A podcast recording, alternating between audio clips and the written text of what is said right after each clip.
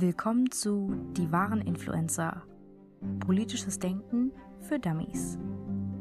Folge 2 Sun Tzu.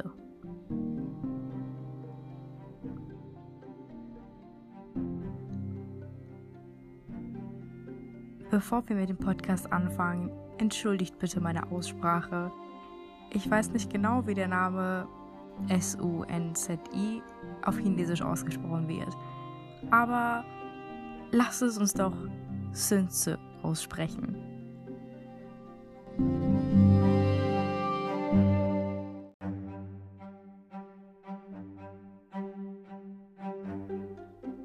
Wir befinden uns im 6. Jahrhundert vor Christus in China. Was bisher in der Geschichte Chinas geschah, hast du in der letzten Folge erfahren. Dort ging es um Konfuzius Ideenlehre, die zu seiner Zeit nicht sehr angesehen war und deshalb nicht als politische Strategie von den Herrschern oder auch von politischen Beratern des fürstlichen Hofes angewandt wurde. Der Hauptkritikpunkt bestand darin, dass sie als nicht anwendbar für Kriegszeiten galt. Kleine Notiz am Rande.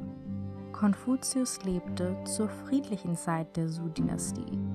Die Su-Dynastie blieb insgesamt 800 Jahre lang erhalten und wird in drei Perioden eingeteilt. Und Konfuzius hat die Friedensperiode erwischt. Das war die zweite Periode. Allerdings trat nach seinem Tod die Zeit der streitenden Reiche ein und damit auch der Krieg.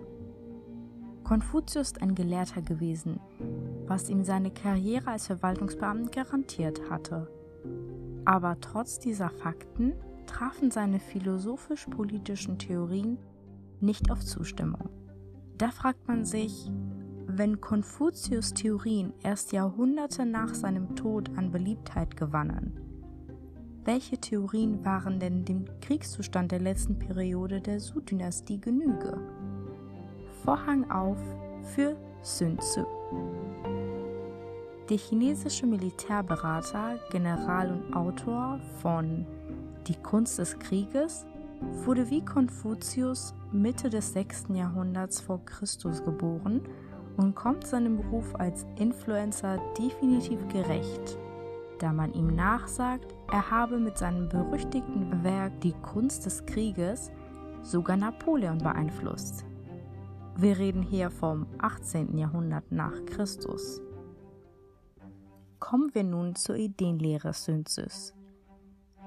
Wenn du den Titel Die Kunst des Krieges hörst, was stellst du dir unter dem Inhalt dieses Werkes vor?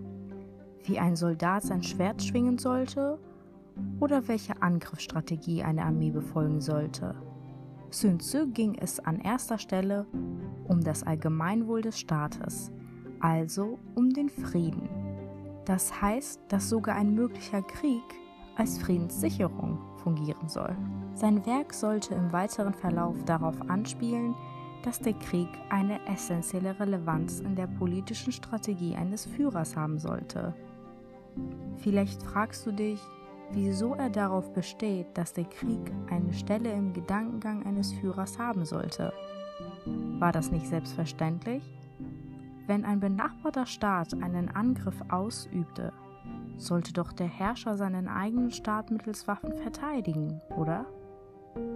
Was man sich an dieser Stelle noch einmal vor Augen führen sollte, ist, dass in der zweiten Periode der Zhou-Dynastie, also von 722 bis 481 v. Chr., der Frieden geherrscht hat. Stell dir vor, knapp 300 Jahre lang ohne Krieg. Diese Zeit wird übrigens die Zeit der Frühlings- und Herbstannalen genannt. Annalen sind hier Zeitperioden und sie tragen den Titel Frühling und Herbst. Zurück zu der Frage, wieso Sun Tzu auf die Relevanz des Krieges bestand. Da so lange der Frieden herrschte, deutete er auf den politisch-strategischen Unterschied zwischen Kriegs- und Friedenszeiten hin. In Friedenszeiten liegt der Fokus auf die innerstaatliche Politik, aber in Kriegszeiten erfordern nicht nur innerstaatliche Angelegenheiten, sondern auch die Außenpolitik Aufmerksamkeit. Also war das Pendant zum Verwaltungsberater, wie Konfuzius es war, der Militärberater wie Sun Tzu. Wir merken uns also diesen neuen Aspekt, der plötzlich in der Herrschafts wir merken uns also diesen neuen Aspekt, der plötzlich in der Herrschaftsstrategie mit einbezogen wurde. Die Außenpolitik und der Krieg als Teil der Außenpolitik. An dieser Stelle ist auch noch wichtig zu erwähnen, dass er, obwohl er ein Buch über den Krieg schrieb, dazu riet, den Krieg als letzte Stufe der Eskalationskaskade zu sehen. Es bestehen einige Gemeinsamkeiten zwischen Sun Tzu und Konfuzius. Beide verdeutlichen die Eigenschaft des Herrschers als Vorbild, genauso wie beide die Wichtigkeit einer Mittelinstanz zwischen Herrscher und Volk feststellen. Damit sind die jeweiligen Arbeitsfelder gemeint, in denen sie beide gearbeitet haben. Sun Tzu als Militärberater und Konfuzius als Verwaltungsbeamter. Ein Aspekt, der noch nicht benannt wurde, ist die Moral als mit einbezogener Aspekt. Sowohl Konfuzius als auch Sun Tzu lassen Tugenden wie zum Beispiel Gerechtigkeit mit einfließen. Gerechtigkeit als Tugend ist dann der Sinn und Zweck des Krieges und der Grund, wieso man ihn führt. Das war's mit dem heutigen Podcast. Das war's mit Folge 2 von Die wahren Influencer. Vielen Dank fürs Zuhören. Ich wünsche dir einen schönen Tag und bleib gesund. Oh, thank you.